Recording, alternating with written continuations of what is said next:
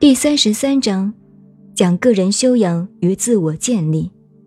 一个能自知、自慎、自足、强行的人，要在审视自己、坚定自己、克制自己，并且使志力行，这样才能进一步的开展他的精神生命与思想生命。在老子看来，知人、慎人固然重要。但自知自身尤为重要。